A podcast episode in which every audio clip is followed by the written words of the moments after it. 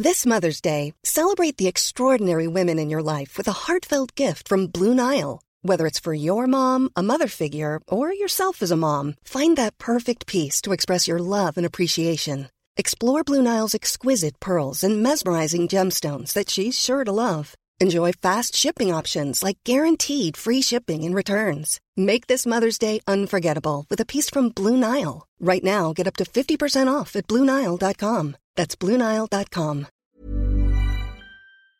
Bonjour, c'est Zoé de Louis. Ça fait maintenant deux ans que j'ai la chance de travailler pour Louis Média et que vous entendez ma voix sur vos podcasts préférés. Travailler pour quelque chose qui a du sens pour moi, c'est essentiel à mon épanouissement au quotidien. Et vous, comment se passe votre relation au travail? C'est plutôt épanouissant et enthousiasmant ou plutôt boule au ventre et démotivation Si vous êtes dans le deuxième cas et que vous comptez chaque semaine le nombre de jours qui vous séparent du week-end ou des prochaines vacances, je vous recommande plus que jamais le parcours Chance, partenaire d'émotion. Chance est une communauté d'entraide professionnelle pour aider chacun et chacune à trouver sa place dans le monde du travail. La communauté Chance a une méthode unique qui a fait ses preuves. La première étape, c'est celle du bilan de compétences. En trois mois seulement, vous allez pouvoir redéfinir vos objectifs pro et renouer avec ce qui vous anime vraiment, avec l'aide d'un coach professionnel qui vous sera dédié. La deuxième étape, c'est celle du passage à l'action. Une fois votre projet défini, toute la communauté Chance sera à vos côtés pour donner vie à votre projet. Un collectif hyper engagé, prêt à vous épauler et à vous ouvrir son réseau. Si ce message résonne en vous, je vous invite à vous rendre directement sur le site chance.co pour faire le point gratuitement avec un conseiller et changer ce qui ne va pas ou plus dans votre vie pro. Bonne écoute Louis.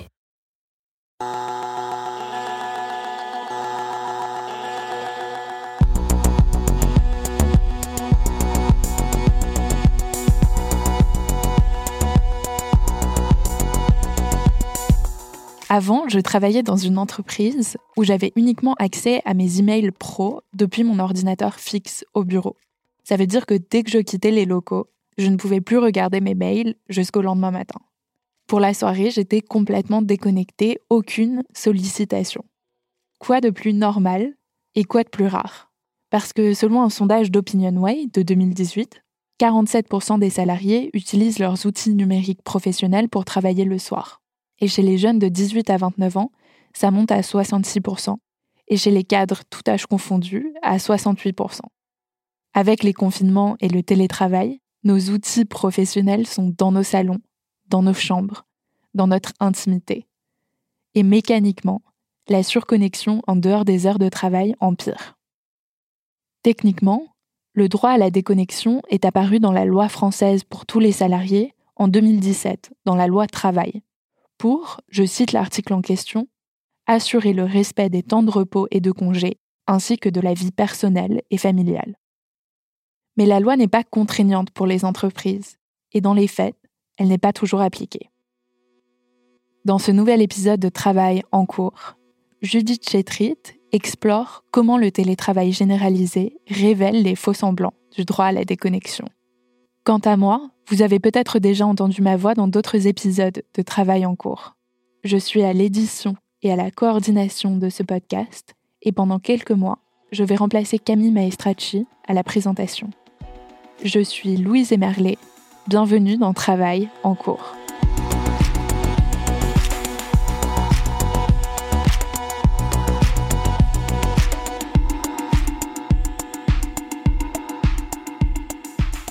Il y a une petite phrase en dessous des signatures de mail que vous avez peut-être déjà vue, ou peut-être que c'est même vous qui l'avez installée. La phrase dit Si vous recevez ce mail en dehors de vos heures de travail ou pendant vos congés, vous n'avez pas à y répondre immédiatement, sauf en cas d'urgence exceptionnelle.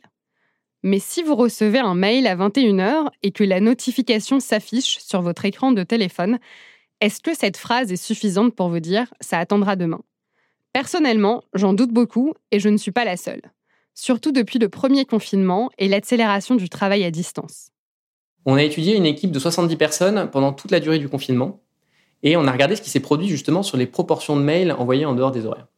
Euh, C'était passionnant parce qu'on a vu effectivement euh, le pic de perte de droit à la déconnexion le lendemain euh, du confinement. Donc ça a multiplié à peu près par deux le volume d'échange de mails qui se faisait très tôt le matin, le matin, tard le soir, très tard le soir, les week-ends. et avec un, regard aussi sur la pause déjeuner, parce que je pense que c'est un sujet qui est sous-estimé aussi dans les enjeux de droit à déconnexion. Alors, l'explication derrière, nous, on l'a évidemment assez rapidement théorisé, c'est que on l'a vu dans l'analyse des flux de communication. Globalement, chacun s'est adapté à ses exigences euh, sur le tas, en se disant voilà, j'ai l'école le matin, j'ai les enfants à aller chercher, j'ai des moments où je peux euh, travailler et pas d'autres. Et ça s'est fait finalement sans concertation. Bon, on s'en est sorti, hein, mais ce que nous, on a mesuré, c'est que la communication numérique qui était euh, relativement centrée avec un taux raisonnable de mails en dehors des horaires, bah, d'un seul coup, s'est retrouvée dispersée. Arthur Vincent, que vous venez d'entendre, fait partie des personnes qui pensent qu'on a encore beaucoup de chemin à faire pour mieux maîtriser le flux de nos échanges au travail. Il en a même fait son business puisqu'il a lancé une société, Mailloop. Au-delà des formations, des conférences, il propose par exemple de faire des expérimentations dans des petites équipes pendant une période limitée. Chacun ajoute une extension à sa boîte mail et chaque message envoyé peut être jugé par son destinataire. Fallait-il bien mettre ces personnes en copie? À quel moment est-ce acceptable de répondre? Est-ce que le ton est clair? Etc. etc. À la fin, un bilan est fait pour changer les mauvaises habitudes. Selon lui, il faut faire bien plus attention à la manière dont on communique au travail. Par exemple, anticiper les conséquences de l'envoi d'un mail. Un email, si vous l'envoyez en dehors des horaires, il a 24% aujourd'hui sur nos stats de chance de générer une réponse en dehors des horaires. Donc en fait, il y a un effet boomerang, nous on l'appelle. Euh, vous créez un email, vous faites partir l'information. Il y a plein de causes derrière, hein, parce que nos smartphones sont connectés, parce qu'on reçoit des notifs, parce qu'on a envie de rendre service, parce qu'on a envie d'être présent. il y a des tas, des tas de, raisons derrière. En fait, vous allez générer un échange en dehors des horaires. Donc ça, c'est intéressant parce que ça vous met en posture active. Quand j'appuie sur envoyer, je vais générer une conversation dans un quart des cas avec mon collègue, qui n'a pas forcément lieu d'être. C'est un geste de plus qui peut nuire à l'équilibre entre la vie privée et la vie professionnelle. L'hyperconnexion peut aussi générer des inégalités entre les collègues. Il ne faut pas oublier que derrière, il y a un, gros sujet d'inclusion, euh, qui est le deuxième thème qui nous intéresse. Quand vous lancez des conversations euh, en dehors des horaires, euh, qui est capable de répondre? Bah, Ceux qui ont des smartphones, ceux qui les ont connectés, ceux qui n'ont pas d'enfants à gérer, ceux qui n'ont pas de tâches ménagères à faire. Donc après, vous mettez qui vous voulez derrière, mais globalement, vous créez un espace de discussion qui n'est pas inclusif. C'est-à-dire que derrière, tout le monde ne va pas pouvoir être présent dans la conversation. Sur ce sujet, les études ne manquent pas. Deux tiers des Français se trouvent dépendants de leurs outils connectés, autant dans leur vie professionnelle et personnelle. Et cette hyperconnexion les stresse. Parmi eux, certains veulent prendre de la distance, diminuer, ralentir ces usages. D'autant plus lorsque ce sont leurs périodes de repos. En parallèle, côté entreprise, on vous fournit des téléphones professionnels très performants, qui encouragent et facilitent cette hyperconnexion. La loi est pourtant passée par là en France dès 2016 avec la notion de droit à la déconnexion que m'explique l'avocate Audrey Probst. C'est le droit pour un salarié de ne pas être connecté à ses outils de travail en dehors de son temps de travail, donc pendant ses temps de repos. Hein, c'est défini comme ça dans la loi, euh, qu'il s'agisse de la loi donc de 2016 hein, qui a initialement instauré le droit à la déconnexion pour des salariés en forfait euh, jour, donc pour les cadres, euh, ou par les ordonnances de 2017 qui a instauré un droit à la déconnexion également parce que initialement euh, le droit à la déconnexion a pour but de protéger la santé et la sécurité des salariés et euh, également leur vie personnelle. Donc c'est effectivement l'exercice d'un droit. C'est la possibilité pour le salarié de mettre de manière effective en œuvre ce droit au repos et qui a pour but premier de protéger sa santé. Donc concrètement, au nom de la protection de son temps de repos et du respect de sa vie personnelle et familiale, un salarié a le droit de ne pas être en permanence joignable par son employeur en dehors de ses heures de travail. Et lorsqu'un employeur ne le fait pas, ce n'est pas une faveur, mais bien le respect du Code du travail. Cela concerne tout le monde, y compris les entreprises de moins de 50 salariés, où il n'y a pas l'obligation de négocier un accord, mais où la loi doit aussi s'appliquer. C'est né des cadres au forfait jour parce que eux ont une liberté euh, d'organisation de leur emploi du temps et donc on ne mesure pas leur temps de travail par rapport à, un horaire défini. Donc par définition, quand on leur donne un outil de travail, potentiellement, ils vont l'utiliser. Et c'est vrai que la tentation est grande euh, pour des cadres au forfait, même quand ils ont quitté le, bureau, euh, le soir à la maison, eh bien de consulter les mails et puis d'y répondre le cas échéant. Et ça, c'est du temps de travail effectif, effectivement. Alors quand on est cadre au forfait, ben, on ne mesure pas le temps de travail à l'heure, donc il n'y a pas de difficulté, si ce n'est, encore une fois, ce droit au repos euh, minimum qui là doit absolument euh, être respecté. C'est pour ça euh, qu'on a introduit pour cette catégorie de, personnel un droit à la déconnexion pour garantir en fait ces temps minimums de repos. Mais c'est pas que pour les cadres, bien évidemment que euh, aujourd'hui euh, il y a une diffusion du numérique à l'égard de l'ensemble des salariés. Donc euh, les cadres ne sont plus les seuls concernés. Hein. Vous avez beaucoup d'autres types de populations et des employés qui ont ces outils numériques et qui peuvent se connecter à l'entreprise en dehors également de leur temps de travail. Et donc évidemment que la, la question se pose également à eux. Alors on a encore une fois cette obligation dans les entreprises de plus de 50 salariés de négocier sur le droit à la déconnexion, donc ça concerne les cadres et les non-cadres, euh, mais c'est une question qui va inévitablement euh, monter en puissance compte tenu de la diffusion des outils numériques dans la société. C'est ensuite aux directions et aux syndicats de signer des accords ou de mettre en place des chartes pour définir en pratique comment s'appliquera le droit à la déconnexion dans l'entreprise. Les modalités sont très hétérogènes. Il peut y avoir l'option de l'envoi différé d'un message, le contrôle et le suivi des connexions en soirée et la nuit, ou bien des alertes aux managers quand il y a des excès, voire le rare blocage des serveurs informatiques après une certaine heure. Seulement pour l'instant, les bonnes intentions se traduisent surtout en simple incitation.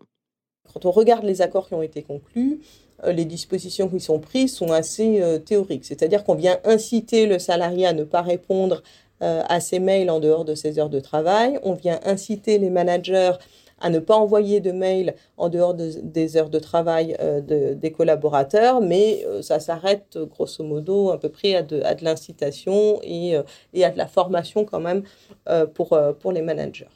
On peut inciter donc encore une fois les managers à ne pas envoyer des mails en dehors des heures de travail. Mais ça, ça marche quand on a une entreprise qui est euh, uniquement sur le sol français, parce qu'à partir du moment où vous êtes dans un groupe avec des horaires décalés, avec des, des, fuseaux horaires en tout cas décalés, ça marche plus. Hein. Vous pouvez avoir un salarié qui est euh, en Pologne et qui va lui envoyer un mail pendant ses heures de travail et ce sera reçu par un salarié euh, français en dehors lui de, de ses heures de travail.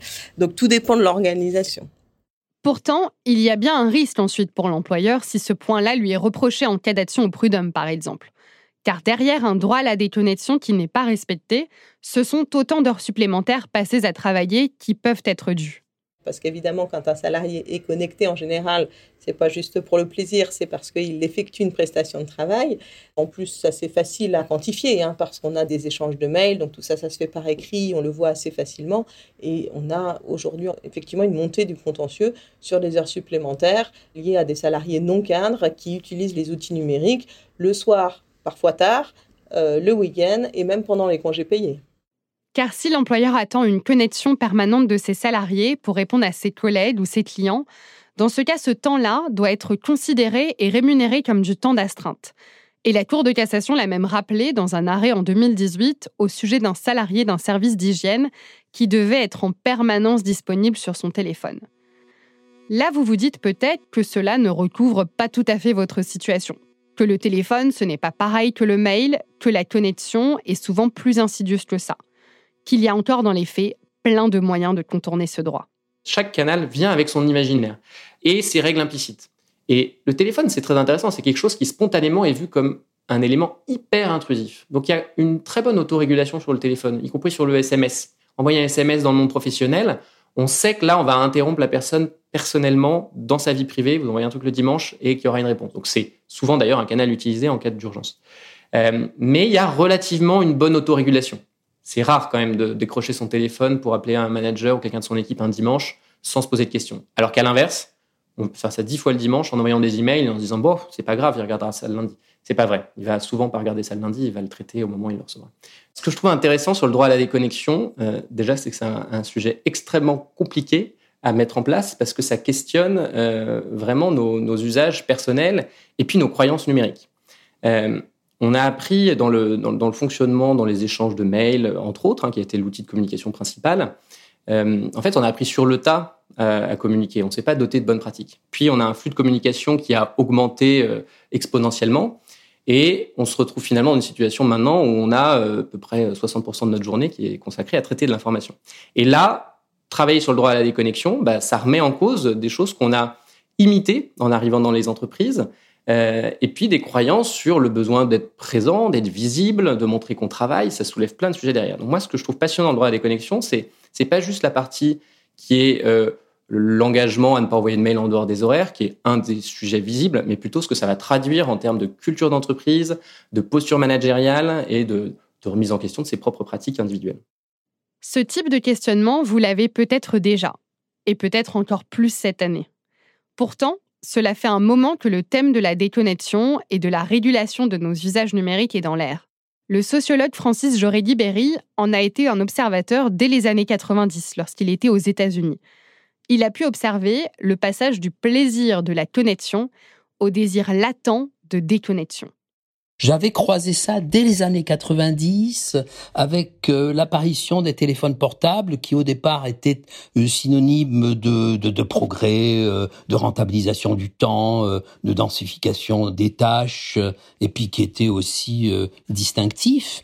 Et très rapidement, j'avais eu affaire en particulier à des cadres supérieurs qui voyaient les choses de façon un petit peu distincte et qui avaient commencé à voir ce que signifiait euh, la porosité entre le, travail et leur espace privé, qui était bien révélé par euh, le fait qu'il y avait une continuité télécommunicationnelle.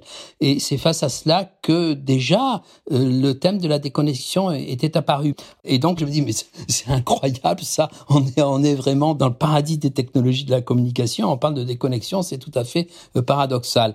Et je pense qu'il faut plus de volonté actuellement qu'il y a 15 ans. Hein, euh, dans la mesure où un nombre grandissant de notre rapport euh, aux autres, rapports amicaux, professionnels, les réseaux, les informations en général, nos achats, etc., se font via ces outils. Donc c'est carrément notre rapport au monde qui passe de plus en plus par ces outils.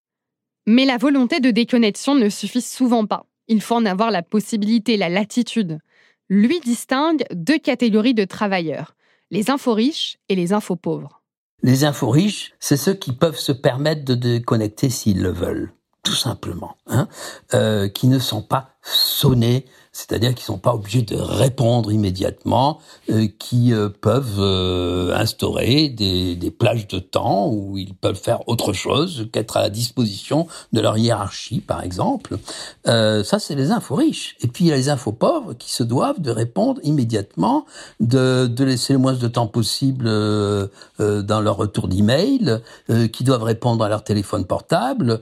C'est de la servitude volontaire, tout simplement, de la servitude volontaire qui se donne à voir à travers cette espèce d'impératif de connexion vécu comme synonyme de performance, alors que c'est souvent pas le cas. Alors, il y a ces, collaborateurs et ces employés-là, et puis ensuite il y a une espèce de, de gap, et on en arrive à des cadres supérieurs qui eux se trouvent euh, dans une situation tout à fait particulière parce que en quelque sorte par capillarité il y a des tas d'informations qui leur parviennent de, de n-2 de n-1 etc ça vient jusqu'à eux mais manque de chance ils peuvent pas faire remonter plus haut parce que plus haut ben, il y a le grand chef euh, qui leur a dit euh, euh, vous me dérangez sous aucun prétexte, euh, sauf s'il y a le feu à la maison, donc démerdez-vous.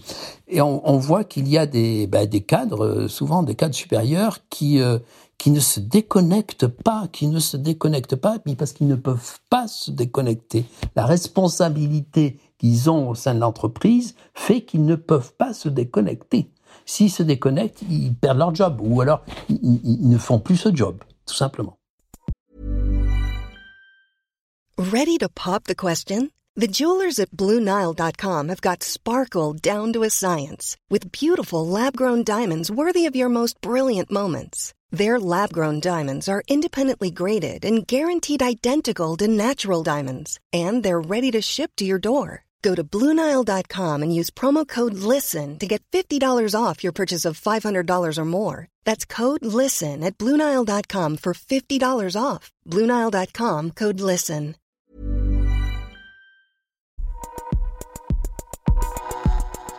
Pour Arthur Vincent, d'autres variables entrent en jeu dans les freins à la déconnexion, comme celle du genre. On a fait une étude justement sur 30 euh, millions d'emails. On a analysé à la lumière de deux aspects. Euh, l'aspect hiérarchique, en disant est-ce qu'il y a un impact du niveau hiérarchique sur euh, nos comportements numériques? Et puis on l'a analysé à la lumière de les différences entre hommes et femmes, qui est un autre sujet sur lequel on, travaille, qui nous intéressait pour voir si on avait finalement le même rapport au droit à la déconnexion et quel était aussi l'impact du confinement sur ces aspects-là. Et pour vous donner des ordres de grandeur, il y a un énorme lien euh, entre hiérarchie et problématique de droit à la déconnexion. Euh, En moyenne, un salarié, il envoie à peu près 15% d'emails en dehors des horaires. Ce que j'appelle en dehors des horaires, ça va être soit très tôt avant 8 heures du mat, soit entre 8 heures et 9 heures, soit le soir après 19 heures et même très tard euh, après 20 heures ou 21 heures, plus les week-ends. Vous ajoutez, vous ajoutez tout ça, vous avez en gros 15% de mails. Quand on arrive sur un dirigeant ou une dirigeante, on parle plutôt de 35 à 45% des emails.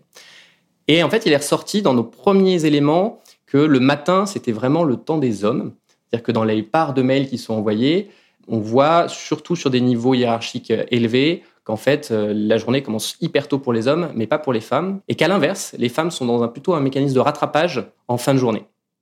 Il remarque aussi qu'au sein d'une même entreprise, d'une même équipe, les pratiques individuelles ont une forte influence sur le groupe. En fait, ce qui est un phénomène très intéressant dans les usages numériques, c'est la contagion des bonnes et des mauvaises pratiques. Et malheureusement, les mauvaises pratiques sont hyper contagieuses, beaucoup plus contagieuses que les bonnes pratiques. Donc en fait, quand on arrive dans une organisation, assez rapidement, on se retrouve à avoir adopté les codes de communication de l'organisation liés à notre niveau hiérarchique. Et donc finalement, petit à petit, on va acquérir euh, les euh, pratiques numériques de nos collègues par mimétisme. Et si ce mimétisme s'applique aujourd'hui, cela dit beaucoup de nos organisations de travail, selon Francis Joré-Guibéry, et de la valorisation de la réactivité comme un trait de professionnalisme. Dans les entreprises où tout est immédiat et en temps réel, eh bien, on s'est habitué à traiter tout de façon urgente, tout devient urgent. Eh bien, au contraire, il faut vraiment se poser la question, qu'est-ce qui est vraiment urgent? Eh bien, normalement, c'est ce qui est important. Et il y a malheureusement une confusion entre l'urgence et l'importance qui s'est instaurée un peu partout et en grande partie euh, par le biais de justement de cette euh, connexion euh, continue. Voilà, et donc c'est un, un, trait culturel de nos sociétés du fait qu'on doive quasiment se justifier lorsqu'on ne répond pas immédiatement à des sollicitations médiatiques, que ce soit un appel téléphonique, un SMS ou un mail. Vous êtes en réunion, euh, vous coupez évidemment votre téléphone portable, euh, vous sortez deux heures après, et puis vous avez trois euh, messages, vous appelez votre interlocuteur, et la première chose que vous dites, vous dites Ah, excuse-moi, j'étais en réunion. Excuse-moi, excuse-moi. oui, pourquoi excuse-moi?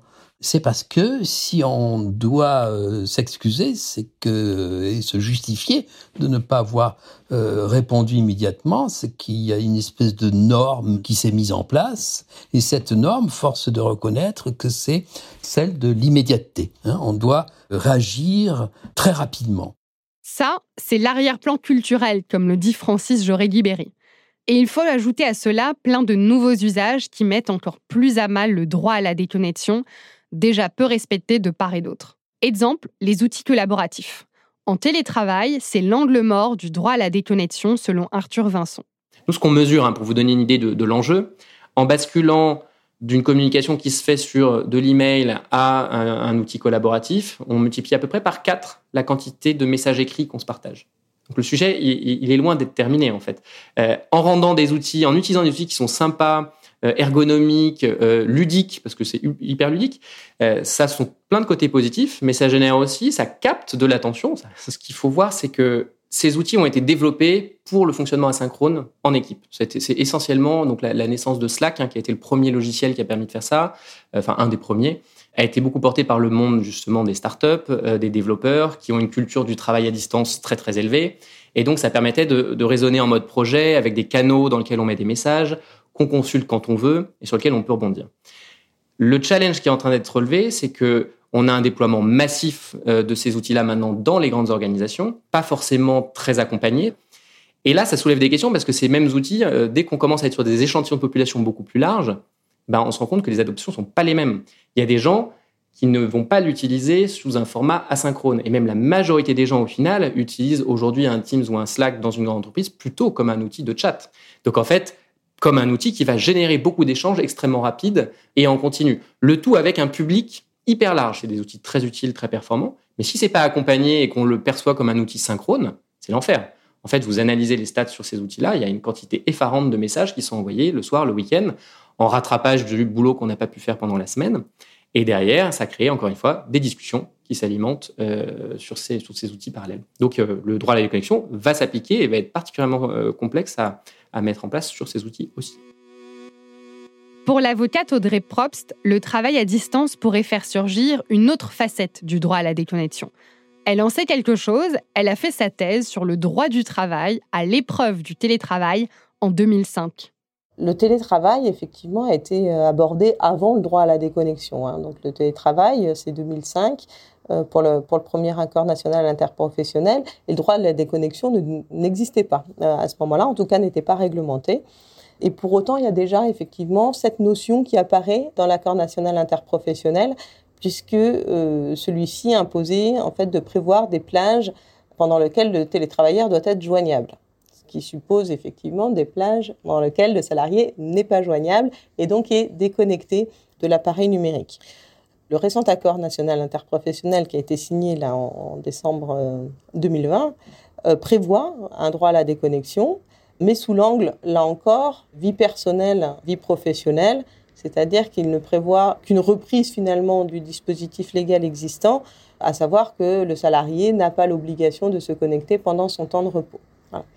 On n'est pas rentré plus dans le détail. C'est vrai que moi, je pense que les partenaires sociaux auraient pu aller plus loin pour aborder éventuellement les sujets de déconnexion pendant le temps de travail, euh, ou de connexion en dehors du temps de travail, parce que là encore, le temps de connexion n'est pas nécessairement du temps de travail. Et je pense qu'il faut euh, réfléchir euh, davantage au temps de connexion que les salariés ont pendant leur temps de travail, que ce soit en termes de durée ou que ce soit en termes d'outils de connexion également. Parce qu'encore une fois, être simplement joignable par téléphone, c'est pas la même chose que d'activer une webcam, en termes de vie privée en tout cas. Je pense que le télétravail va peut-être forcer à encadrer justement davantage le droit à la déconnexion. Euh, le télétravail ne met pas du tout à mal ce, droit. Hein. Ce n'est pas parce que le salarié travaille depuis chez lui qu'il doit être connecté en permanence, qu'il doit être joignable en permanence, et qu'au contraire, il faut absolument avoir une distinction des temps euh, lorsqu'on a une confusion des lieux. Euh, mais même à l'intérieur du temps de travail, il devait y avoir quand même des périodes où le salarié pouvait se déconnecter et donc être injoignable par l'employeur, ne serait-ce que pour pouvoir se consacrer à des activités intellectuelles nécessitant euh, bah, un, temps, un temps un peu tranquille, de réflexion, pour pouvoir travailler sereinement. Pour elle, il faudrait donc même pouvoir distinguer aujourd'hui le temps de travail et le temps de connexion. Paradoxalement, pour Francis Joré-Guibéry, la période actuelle pourrait bien aussi nous aider à mieux apprendre à gérer la connexion et la déconnexion. À la fin du premier confinement, une étude du ministère du Travail sur 34 000 salariés relevait que 80% d'entre eux estimaient ne pas disposer d'un droit à la déconnexion. Tous ces repères euh, s'effacent, deviennent flous, et donc euh, encore une fois, eh bien, euh, il faut apprendre à, à, gérer cela.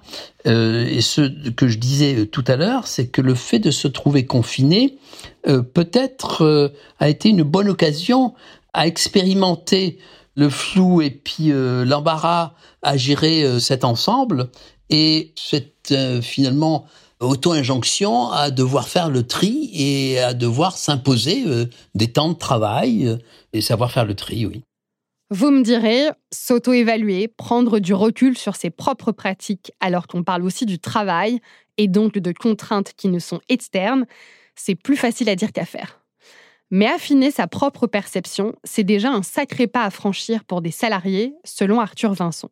En fait, mon sujet d'inquiétude majeur, c'est j'ai beau leur donner des statistiques en leur montrant qu'ils envoient dix fois plus d'informations que par email, euh, leur montrer des chiffres sur ce qui parle le week-end versus euh, les emails. On a beau avoir tout ça à la queue leu ils sont convaincus que c'est une grande liberté et euh, qu'ils sont 100% maîtres de, de, leurs usages.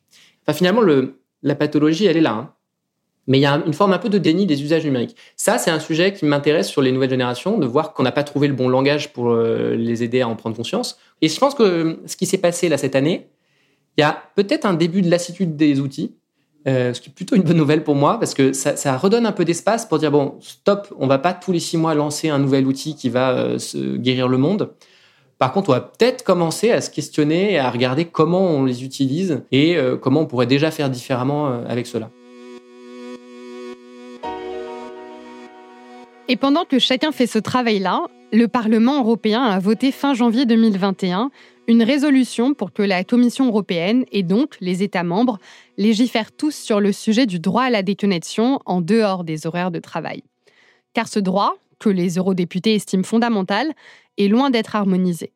Seules la France, la Belgique, l'Espagne et l'Italie l'ont inscrit dans leur législation. Vous venez d'écouter Travail en cours, un podcast de Louis Média. Si vous souhaitez nous partager votre histoire par rapport au travail, vous pouvez nous écrire à hello@louismedia.com. Cet épisode a été tourné et écrit par Judith Chétrit. Cyril Marchand était au montage et à la réalisation. La musique est de Jean Thévenin et le mix a été fait par Olivier Baudin. Marion Girard est responsable de production et Maureen Wilson, responsable éditoriale. Mélissa Bounoua est à la direction des productions et Charlotte Pudlowski à la direction éditoriale. Travail en cours, c'est tous les jeudis et vous pouvez nous retrouver là où vous avez l'habitude d'écouter vos podcasts Deezer, iTunes, Spotify, SoundCloud. Vous pouvez aussi nous laisser des commentaires et des étoiles et si l'épisode vous a plu, n'hésitez pas à en parler autour de vous. Et si vous aimez ce podcast, découvrez les autres podcasts de Louis Émotion, le Book Club, Injustice, Passage. À bientôt!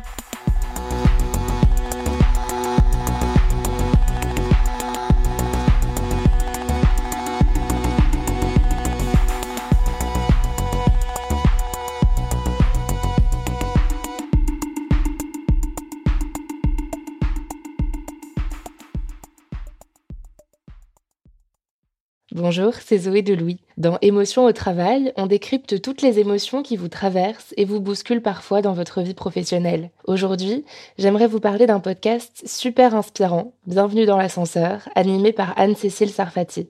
Dans chaque épisode, elle reçoit des personnes au profil varié, médecins, responsables commerciaux, chefs d'entreprise, qui ont su gravir l'ascenseur social. Parti de rien, il et elle partagent leur parcours, leurs rêves, leurs doutes, leurs émotions dans lesquelles vous vous reconnaîtrez sûrement, et donnent des conseils pour oser monter dans l'ascenseur social quand on n'y croit pas pour soi-même. Alors allez découvrir ces belles histoires de réussite en écoutant Bienvenue dans l'ascenseur, disponible sur toutes les plateformes. Merci à Bienvenue dans l'ascenseur pour leur soutien, et bonne écoute.